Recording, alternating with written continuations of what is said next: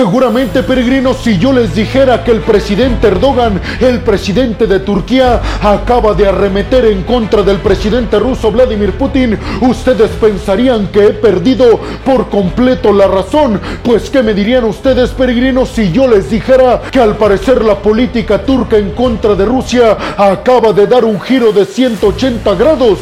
Pues abróchense los cinturones, peregrinos, porque en el video del día de hoy precisamente vamos a arrancar con esta noticia que tiene que ver con una llamada telefónica que sostuvieron el presidente turco Erdogan con el presidente ruso Vladimir Putin, llamada en la cual el presidente Erdogan le ordenó y le dijo a Vladimir Putin que sacara todas y cada una de sus tropas de territorio ucraniano lo más inmediatamente posible. El propio presidente turco Erdogan dijo en una conferencia de prensa que durante esta llamada le solicitó a Vladimir Putin un alto al fuego inmediato en Ucrania. En esta conferencia de prensa, el presidente turco Erdogan, cuando estaba platicando lo que le dijo a Vladimir Putin en esta llamada telefónica, también aseguró que Turquía está por completo y al 100% apoyando a Ucrania y aseguró que inclusive Turquía apoya el que Rusia devuelva inmediatamente Crimea a Ucrania. Dijo el presidente turco Erdogan,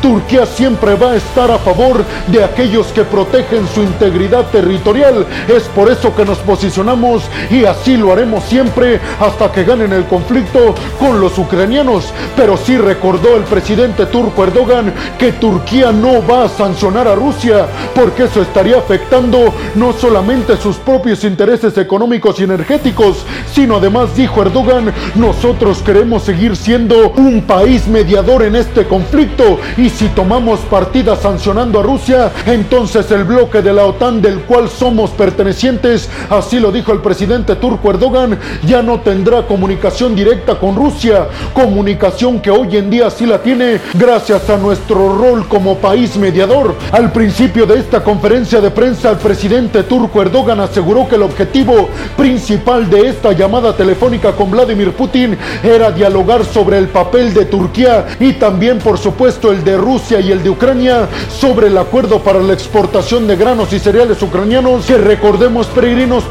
Turquía en este acuerdo es el país que se encarga de verificar que no se estén traficando ninguna sustancias prohibidas o inclusive poderío militar ni a favor de Rusia pero tampoco a favor de Ucrania pero aseguró el presidente Erdogan que aprovechando le recalcó a Vladimir Putin que Turquía apoya a Ucrania y también le aconsejó que saque inmediatamente todas y cada una de sus tropas del territorio ucraniano. Además dijo Erdogan que también le dijo al presidente ruso Vladimir Putin que si este se sale del territorio ucraniano y además devuelve Crimea, las sanciones occidentales podrían desaparecer. Y además se me estaba pasando mencionarles peregrinos que Erdogan mencionó que era muy posible una reunión cara a cara con Volodymyr Zelensky, el presidente ucraniano, en los próximos días. Sin embargo, lo que sí aseguró es que en los próximos días va a tener una llamada telefónica con el presidente ucraniano y en esa llamada telefónica le va a proponer que se vean las caras presencialmente. Además, abundó el presidente turco Erdogan sobre el papel que podría estar tomando Turquía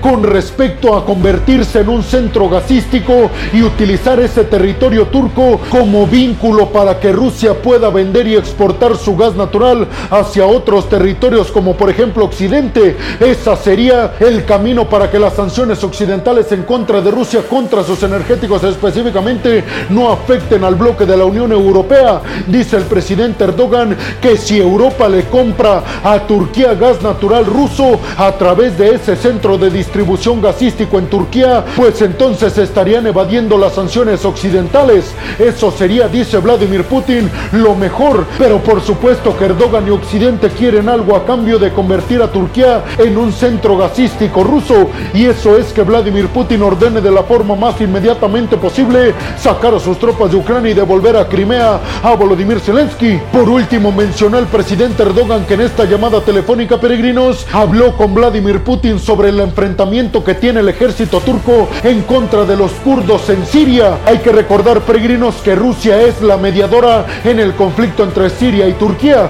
Pero ustedes qué piensan, peregrinos? Primero me gustaría preguntarles por qué creen que la política exterior de Turquía y Erdogan cambió 180 grados con respecto a Vladimir Putin y Rusia. ¿Creen realmente que la intención de Turquía sea decirle a Rusia que si quiere utilizar el territorio turco como centro gasístico, a cambio Rusia debe de devolver Crimea y de sacar todas y cada una de sus tropas de Ucrania. ¿Creen que esto funcionará como plan para que Vladimir Putin deje de enfrentar a los ucranianos? Y por último me gustaría preguntarles, peregrinos, ¿cómo ven en el futuro a Turquía? ¿Creen que se podría estar convirtiendo en toda una potencia geopolítica, militar y sobre todo energética? Déjenme su opinión en la zona de los comentarios. Bienvenidos a un nuevo video de geopolítica en el cual, como ustedes ya saben, les voy a platicar lo más importante que ha acontecido a niveles diplomáticos y geopolíticos alrededor de todo el mundo. Y vámonos rápidamente con la segunda noticia del día de hoy, peregrinos, que viene desde las relaciones diplomáticas y militares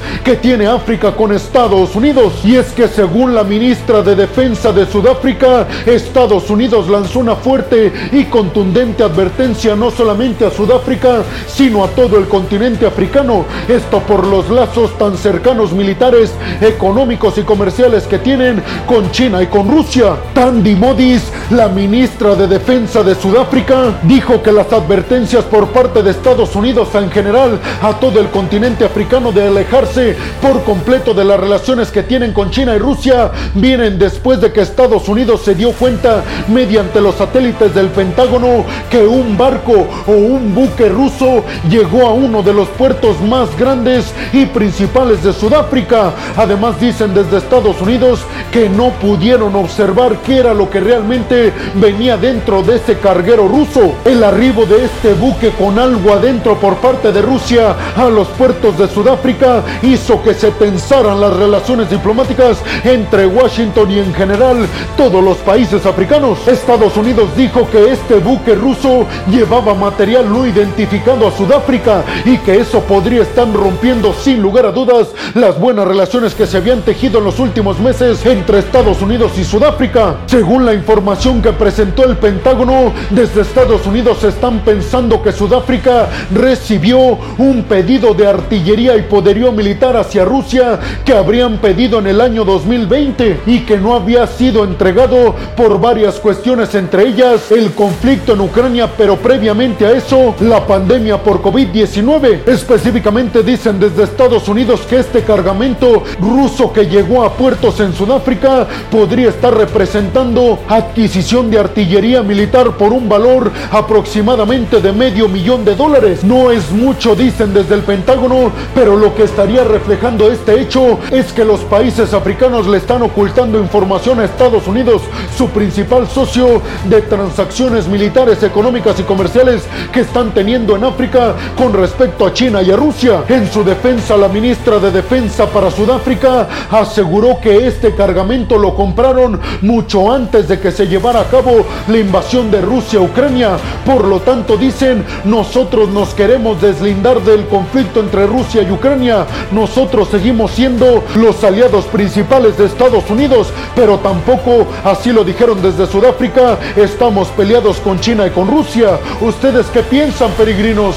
¿Creen que con la ayuda que está brindando económica, militar y de asistencia humanitaria Estados Unidos a África, le dé el derecho a Estados Unidos de exigirle a todos los países en África de no tener relaciones diplomáticas, militares y comerciales con Rusia y China? Y sobre todo, ¿creen que este hecho se esté repitiendo y que solamente Estados Unidos se haya dado cuenta de este hecho específicamente, pero que no se haya dado cuenta de muchos otros? Déjenme su opinión en la zona de los comentarios. Y vámonos rápidamente con la tercera noticia del día de hoy, peregrinos, que viene desde Serbia. Y es que el presidente serbio Vucic dijo que Occidente le planteó la posibilidad de llegar a un acuerdo de la forma más inmediatamente posible con Kosovo, pero dijo, a cambio Occidente quiere que nosotros sancionemos a Rusia desde Serbia. Sin embargo, dijo Vucic, nosotros en Serbia tenemos miedo del efecto boomerang que pudiera estar causando el que nosotros sancionemos económicamente a Rusia, ya que Serbia depende muchísimo también de los energéticos rusos, pero al parecer Occidente está presionando tanto a Serbia que el presidente serbio Vucic terminaría por aceptar este trato, que Occidente medie para que se llegue a un acuerdo entre Serbia y Kosovo, acuerdo que favoreciera más a las exigencias de Serbia que a las exigencias de Kosovo. Y dice el presidente serbio Vucic, pues parece que vamos a tener que terminar por sancionar a Rusia a cambio de este trato que nos es demasiado beneficioso para nosotros. Además les recuerdo peregrinos que Serbia ya está a punto de convertirse en un país miembro del bloque de la Unión Europea y Vucic, el presidente serbio, sabe que si sanciona Serbia a Rusia, eso le dará muchísimos puntos a su país para pertenecer de la forma más inmediatamente posible al bloque de la Unión Europea. Pero ustedes qué piensan, peregrinos? ¿Cómo ven este tipo de medidas que hace el bloque de la OTAN y en general Occidente entre Serbia y Kosovo? ¿Lo ven como algo bueno o creen que estas políticas del poder duro lo único que hacen es afectar más los conflictos que se están llevando a cabo en diferentes partes del mundo? Y sobre todo, peregrinos, ¿ustedes creen que Serbia finalmente se decida a apoyar a Occidente sancionando a Rusia, pese a que eso le traerá pésimos resultados en su política energética y económica al presidente serbio Vucic? Déjenme su opinión en la zona de los comentarios. Y vámonos rápidamente con la cuarta noticia del día de hoy, peregrinos, si es que desde Rusia el presidente ruso Vladimir Putin acaba de pronunciarse al respecto sobre la entrega de sistemas Patriot y además de blindados por parte de Alemania y Estados Unidos a Ucrania. Específicamente dijo Vladimir Putin que con la entrega de estos sistemas Patriot y de blindados por parte de Alemania y de Estados Unidos hacia Ucrania no van a lograr una victoria y que lo único que estarán logrando es hacer que el conflicto perdure mucho más tiempo y harán que sea más doloroso para los ucranianos. Además dijo Vladimir Putin, yo les hago la promesa a Occidente que no importa todo el poderío militar que estén enviando a Ucrania, nunca podrán ganarnos. ¿Ustedes qué piensan, peregrinos? ¿Creen realmente que Ucrania tiene una oportunidad de vencer a los rusos con todo el poderío militar que están enviando desde Occidente y además con toda la ayuda económica? ¿O creen, como dice Vladimir Putin, que no importa cuánto ayuden a Ucrania, la victoria para Rusia está completamente asegurada? Déjenme su opinión en la zona de los comentarios. Y vámonos rápidamente con la quinta noticia del día de hoy, peregrinos, si es que Ben Gir ordena retirar las banderas palestinas de espacios públicos en Israel. El nuevo primer ministro de seguridad de Israel, derechista y muy cercano obviamente al nuevo primer ministro de Israel, Netanyahu, dijo que dio la orden de retirar las banderas de Palestina porque no quiere que se ondee ninguna bandera de ninguna región. Aseguró que esta medida no fue tomada porque quiera poner unas banderas sino otras. Dijo que lo que se quiere es que se tengan las calles laicas de religión. Sin embargo, desde Estados Unidos y desde Occidente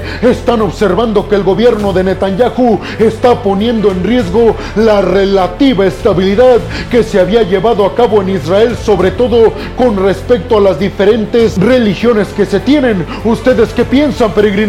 ¿Creen realmente que Netanyahu, el nuevo primer ministro de Israel, de corte mucho más derechista, esté poniendo en riesgo la estabilidad no solamente de Israel, sino además de todo Medio Oriente, rompiendo relaciones con los países árabes? Déjenme su opinión en la zona de los comentarios. Y vámonos rápidamente con la sexta y última noticia del día de hoy, peregrinos, si es que desde Rusia acaban de anunciar que van a aumentar en demasía los ejercicios militares con Bielorrusia en territorio bielorruso. Y es que anunciaron desde el Kremlin que intensificarán sus ejercicios militares para simular una guerra regional, lo que obviamente encendió las alarmas en Ucrania, pero también en Occidente, porque con este tipo de ensayos prácticamente se estaría dando por hecho de que Rusia está preparando a las tropas bielorrusas para que entren a enfrentar directamente Ucrania. Además, desde Occidente dijeron que lamentaron muchísimo el que el presidente bielorruso Lukashenko le diera luz verde a las tropas rusas para entrar en su territorio y desde ahí atacar a Ucrania,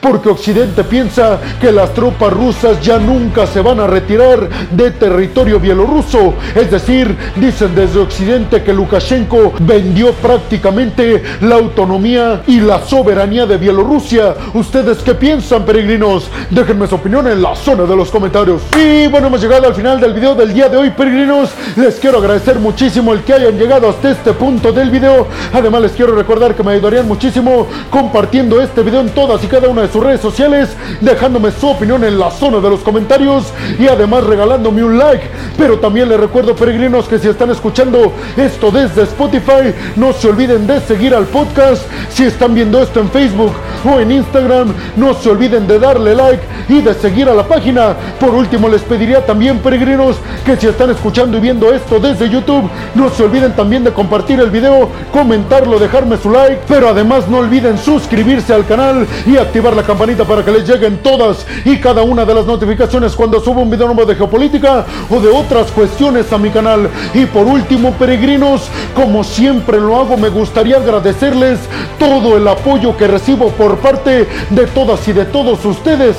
Créanme, peregrinos, sin su apoyo sería prácticamente imposible que yo en estos momentos estuviera lo que más me apasiona en el mundo, que es darles a ustedes el mejor resumen diplomático y geopolítico alrededor de todo el mundo. Así que muchas, pero muchas gracias peregrinos. Sin más por el momento nos vemos en el siguiente video de geopolítica. Hasta la próxima.